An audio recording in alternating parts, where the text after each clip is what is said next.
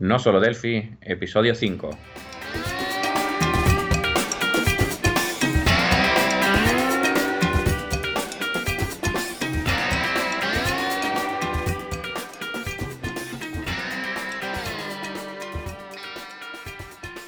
Bienvenidos a no solo delphi.com, el podcast, el programa donde hablamos entre otras cosas de Delphi.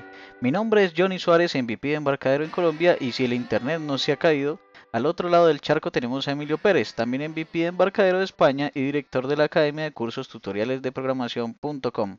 Hola Emilio, ¿qué tal estás? ¿Qué tal esta semana? Pues muy bien, Johnny. Una semana bastante entretenida. Eh, en esta semana he tenido, he tenido en el curso que estoy dando, he tenido tres alumnos nuevos que han entrado unos siete días después que el resto y lo están pasando francamente mal tanto ellos como nosotros. Bien ellos porque están bastante perdidos en el comienzo y bien nosotros porque como han entrado de manera escalonada, pues estamos repitiendo lo mismo varias veces, ¿no? Pues muy loco. Claro, eso debe ser un problema. Vale, que no, nos hace perder un poco el ritmo del curso, pero bueno, de momento muy bien. Está, son alumnos que en menos de tres meses tienen que pasar de no saber programar a, a programar orientado a objetos con una base que sea medianamente sólida. Uy, pero entonces eso, ese curso es muy completo, o sea, la, metodología de, de, enseñanza debe ser muy optimizada, me imagino entonces. El profesor, que es muy bueno, eh, Johnny, el profesor. Ya, ya. ¿Y tú, ¿Y tú, Johnny, qué tal la semana? Eh, muy bien, aunque esta semana pues ha sido muy normal. Eh, tuve que lidiar con unos archivos EDI. ¿Sí los utilizan por allá? Sí. Ese pues es un estándar que para intercambio de archivos de comercio y pues este estándar lo están usando las grandes cadenas de almacenes para intercambio de facturas, órdenes de compra, pedidos, etcétera. Por aquí hay incluso empresas que se dedican a capturar esos ficheros EDI y a tratártelos, hacer de intermediarios con ellos, etcétera. Así es. Bueno, por otro lado, pues no sé si recuerdas la gatica que rescató estamos hace días y, la que estamos buscándole un hogar, ¿te acuerdas? Sí, sí, sí, me acuerdo perfectamente. Bueno, pues decidimos quedárnosla en la casa y pues ya tenemos dos. ¡Oh, qué bien! Crece la familia, crece la familia. sí, ahí van creciendo. Por cierto, Johnny, una cosita que se me está ocurriendo. Tal como me has presentado, ¿no? Eh, director de academia, estamos hablando de cursos, de gatos y demás. En la plataforma que yo tengo, ¿vale? Eh, tenemos cursos de diferentes temáticas, no sé, de HTML, de JavaScript. Y en esta semana vamos a hablar de Unigui, un tema web. También nuestro podcast sobre Delphi y bueno, se me estaba ocurriendo que podríamos montar un pequeño curso sobre esta temática en la plataforma de tutorial de programación donde podamos crear un, curso que pueda ser interesante para nuestros oyentes, ¿vale? Que, podríamos subir de manera gratuita. Bien puede ser de Unigui, que es la temática que estamos hablando, o de cualquier otra que eh, sea de interés. Para ello, pues, ¿qué te parece si hacemos una encuesta? Lo podríamos poner, por ejemplo, en la URL, no, de, no solo delphi.com barra encuesta, para que aquellos oyentes que quieran participar, pues nos deje su opinión. Por ejemplo, quiero un curso de Unigui o un curso de FireMonkey para crear una aplicación en iOS, en Android, o quiero un curso de FireDAS o de Client Dataset o de Maestro Detalle, no sé, algo que se que podamos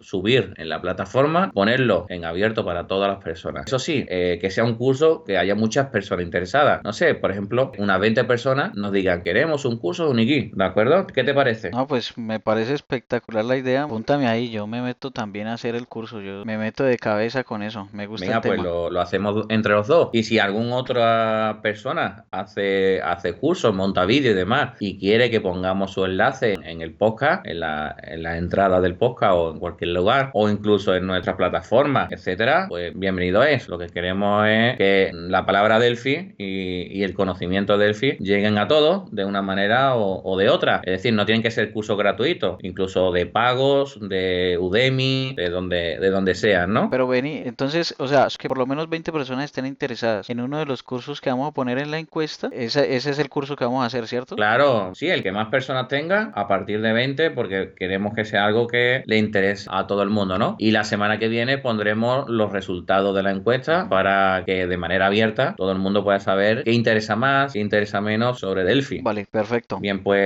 seguimos ahora con la sección noticias y eventos de la semana. Bueno, Johnny, ¿qué noticias tenemos esta semana? Bueno, esta semana tenemos, han hecho popular un, un rapper de, TensorFlow para Delphi, liberado una persona llamada Harmut David. Incluso Stefan Newland del blog fixedcode.blogspot.com.co mostró un ejemplo donde enseña cómo usar este wrapper de una manera sencilla. En su post muestra cómo instalar el wrapper y cómo usarlo. Y pues ya dejaremos los enlaces eh, ahí en el sitio de nosolodelphi.com. Qué bien, Johnny. ¿Qué es eso de TensorFlow? Que me lo puede explicar un poquito, que la verdad para mí es bastante novedoso. Ah, bueno, es que TensorFlow es, es una biblioteca eh, de la cual Google es su creadora. La han liberado como código abierto. Es un sistema de aprendizaje automático aplicado en redes neuronales artificiales. Por ejemplo, a ver, eh, Google usa un algoritmo llamado Deep Dream que se basa en TensorFlow, el que les ha servido para que Google clasifique imágenes con tan solo mirarlas, digamos, entre comillas, ¿no? Es con este tipo de cosas que hoy podemos tener miles de utilidades al respecto, como por ejemplo, hoy en día contamos con una API de Google, eh, no recuerdo el nombre de esa API en este momento, que nos permite reconocer y clasificar objetos de una foto. Entonces, por ejemplo, tú le puedes colocar una foto en una cámara y esa API te dice, ahí tienes tantas manzanas, eh, tantas verduras, tienes una persona y una mano, digamos. Ah, eso, eso me sale muchas veces para verificar que soy una persona humana. ¿Cuántas matrículas aparecen o cuántos coches aparecen en esta foto? exacto. Qué interesante. Y bueno, Emilio, ¿qué, otra noticia tenemos por ahí? Pues también tenemos durante, estos días, Fernando Rizato está publicando eh, varios vídeos de su famoso Delphi Academy y nos está hablando en español sobre desarrollo web utilizando Delphi y en las dos últimas entregas que nos ha, enviado pues nos muestra una sección que ha llamado demo. En estas demos utiliza WebBroker y por ejemplo en el día de ayer ha entregado una, un ejemplo, una demo de intraweb donde podemos ver por ejemplo unir eh, intraweb con Bootstrap y bueno el próximo va a ser el 15 de diciembre y nos va a mostrar los principios de RAS Server con XTJS muy interesante porque los últimos vídeos sobre esta tecnología han estado en inglés y Fernando Rizato está haciendo unos esfuerzos grandísimos para mostrárnoslo también en otro, en otro idioma. Vamos a dejar los enlaces, fernandorizato.com barra Delphi y su GitHub en las notas del programa. Vale, pues ahora vamos con el tema de la semana.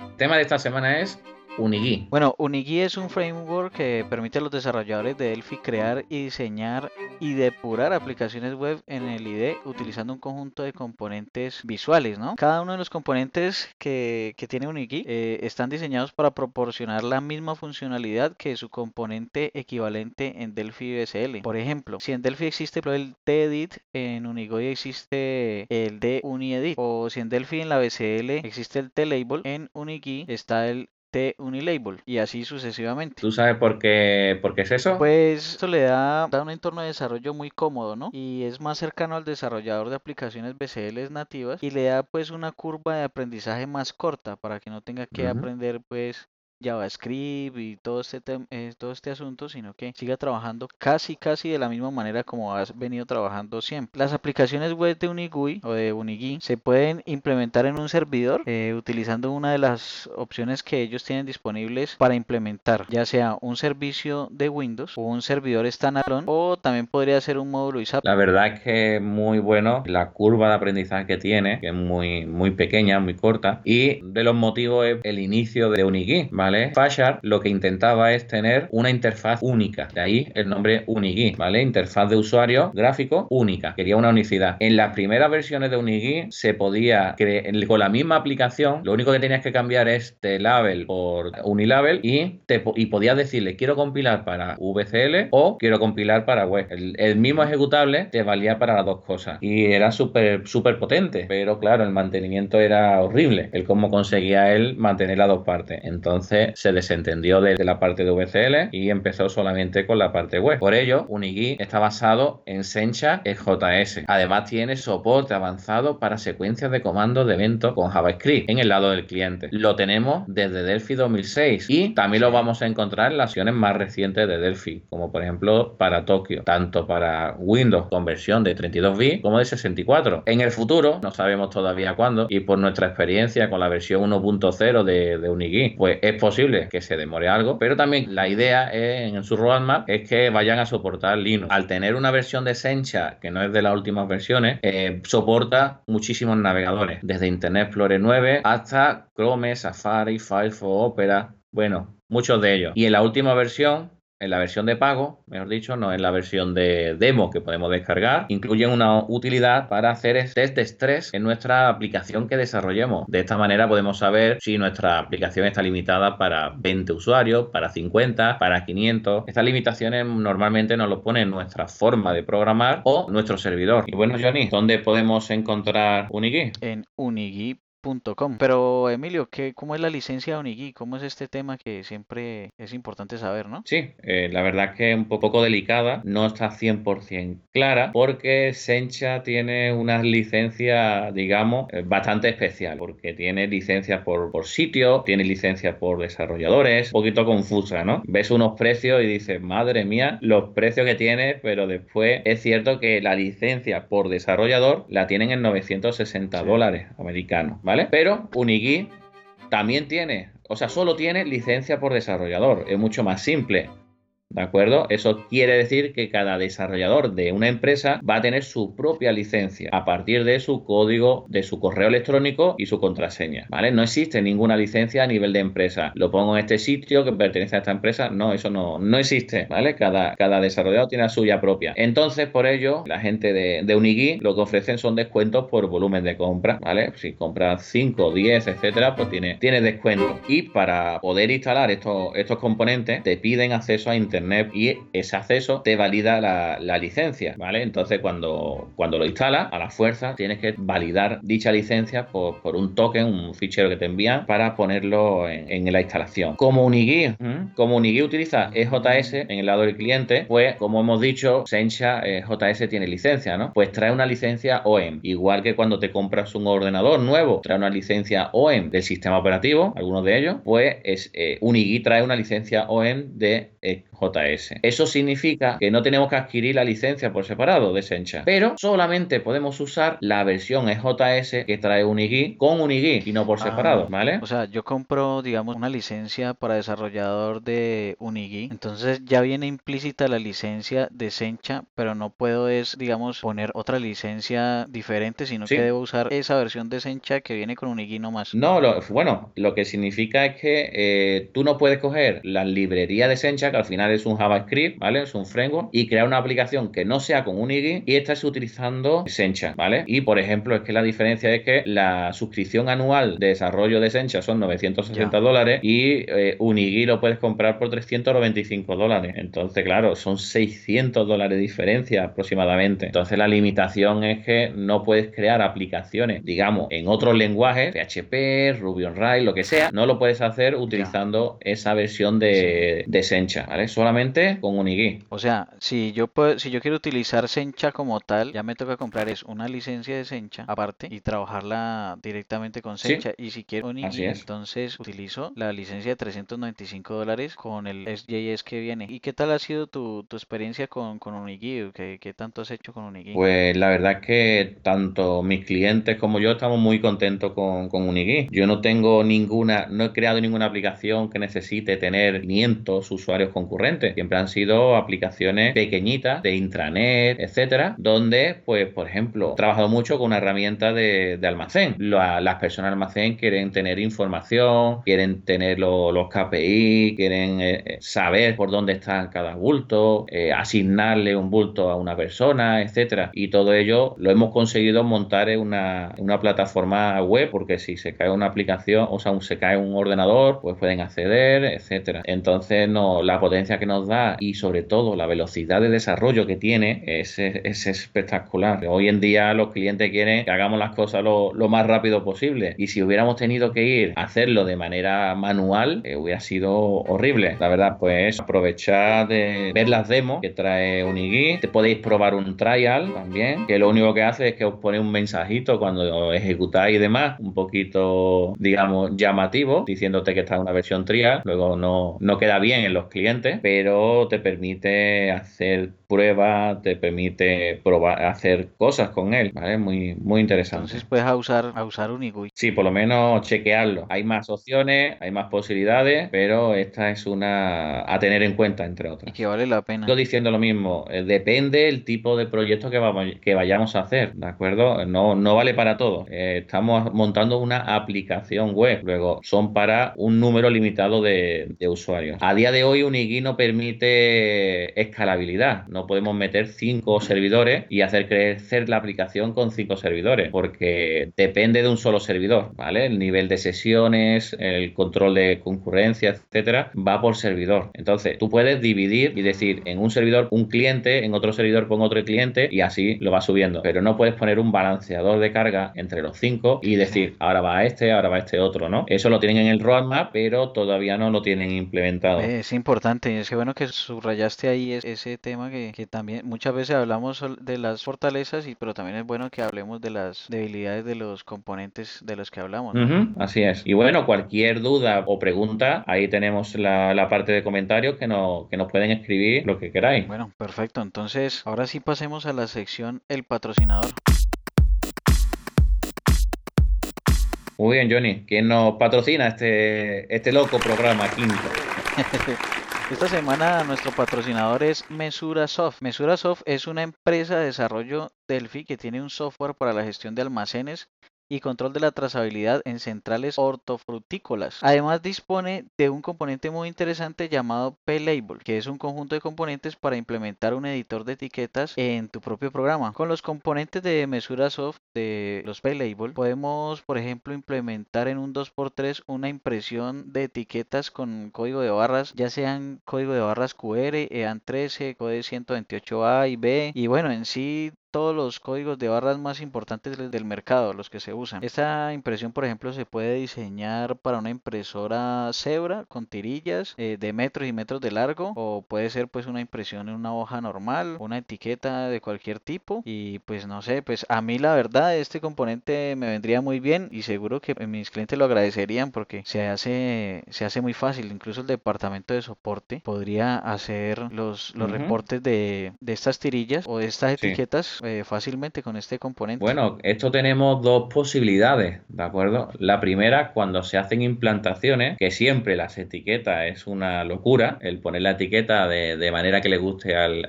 cliente, pues nos facilitaría esa parte, ¿de acuerdo? Donde le explicamos al cliente cómo ponerlo, le hacemos una básica y si el cliente quiere modificar algo, pues no sé, quiero echarle un poquito más a la derecha el código del cliente, cualquier cosa, ¿no? Nos facilitaría esa, esa implantación inicial ¿vale? Es cierto que después a la larga nos quita mantenimiento, pero tampoco es malo. Es decir, mantenimiento siempre tenemos que dar, ¿no? Porque si no es por una cosa o por otra, tenemos que dar soporte, ¿no? Pero nos quitaría quebraro de cabeza de tener que estar continuamente cambiando etiquetas, sobre todo en un mundo, en este caso el hortofrutícola, que necesita muchísimos cambios de, etiquetado, ¿vale? Entonces, bueno, es muy, muy interesante el componente. Sí, incluso pues al ser una empresa dedicada a hortofrutícola, eh, me imagino ellos tuvieron que haber hecho primero este componente que les sirvió y y por eso incluso sacaron ya el producto del componente como tal solo para Delphi porque pues eh, me imagino que lo sacó a ellos mismos de, de muchos eh, líos al respecto, como lo que estabas comentando ahorita. Y pues eh, de ahí sacaron este producto. Me imagino que así fue la situación. Sí, así es. Lo que sí tienen una versión gratuita, la versión Lite, que funciona tanto en Delphi 7 como hasta Delphi Seattle. no, no pone nada en la página web que funcione con Berlín. La de pago sí si pone que funciona con Berlín. La gratuita tiene menos tipos de código de barra soportado. La de pago sí tiene más, ¿de acuerdo? Y bueno, también tiene pues alguna, algunas mejoras en la, de pago. Bueno, es muy interesante para este tipo de, de proyectos. Y existen diferentes tipos de licencias a nivel de equipos, a nivel de desarrollador único y demás. Y además su, y además su precio es súper súper barata, ¿vale? La licencia empieza en 40 euros. Entonces, lo, nada más con que te ahorre una hora de trabajo, ya lo tienes monetizado. Así es, en una hora de trabajo, sí. Incluso vale la pena mucho probarlo, eh, porque, por ejemplo, la versión que es gratuita, aunque tiene menos códigos de barras soportados que la de pago, de todas maneras tiene unos códigos de barras que son muy utilizados, como el, el EAN 13, el 128, son pues son muy utilizados también, ¿no? Lo que pasa es que la de pago es la que, la que tiene los códigos, por ejemplo, el QR, que se utiliza también bastante hoy en día, pero pues que es muy barato. O sea, es bastante económica la, licencia, la verdad. Pues nada, nos alegra que hayan confiado en nosotros para este quinto programa y vamos a la sección El concurso.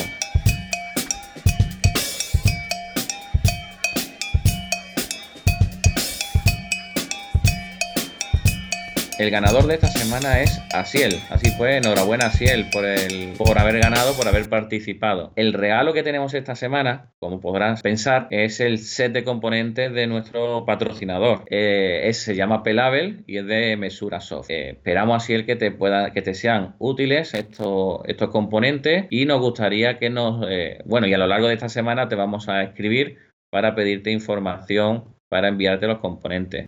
Ahora, bien, Asiel, en el caso de que estos componentes no te sean útiles, nos gustaría que nos, que nos los dijeras para ver si podemos eh, enviarte otro, otro regalo que más, que más te pudiera interesar, ¿vale? Buscamos opciones, posibilidades y demás. Nos gustaría que, bueno, eh, que estos componentes que son muy específicos, no son, no son genéricos, como por ejemplo el grid, la rejilla, los chars, etcétera, nos gustaría que fuera para alguien, para alguna persona que sí le sacara, le sacara partido, ¿vale? Entonces, bueno, así es.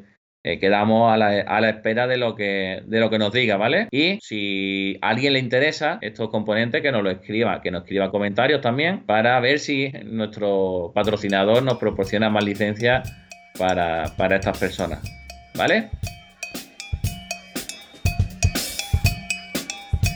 El ganador de esta semana será de manera aleatoria. Crearemos un número random entre todos los oyentes que escriban un comentario en el episodio 05 en nuestra web de nosolodelfi.com indicando qué tema de la semana le interesa más que tratemos aquí. Y la semana que viene sortearemos entre todos los participantes otro regalo de nuestros patrocinadores. Muy bien, eh, Johnny, muchas muchas gracias por el concurso. Eh, me parece muy, muy interesante eso de manera aleatoria. Eh, la manera que lo estamos haciendo hasta el día de hoy era el primero que escribiera y en esta semana pues vamos a ir poniendo todos los comentarios en, abierto. Conforme vayáis escribiendo, pues lo iremos aprobando para que no, para que no llegue spam y eh, lo, iremos publicando. Y bueno, eh, esperemos que os guste el, el concurso y que nos proporcionéis ideas frescas y que sean útiles para, todos ustedes. Y bueno, como lo decía, ¿no? Nos despedimos de nuestro quinto podcast. Esperemos que, os haya gustado, que os sea, os sea útil. Y ya sabéis, poner valoraciones 5 estrellas en iTunes, recomendaciones en Ivo, que hacen que este podcast pueda llegar a más gente y cada día seamos más. Bueno, muchas gracias por escucharnos y hasta la semana que viene. Chao.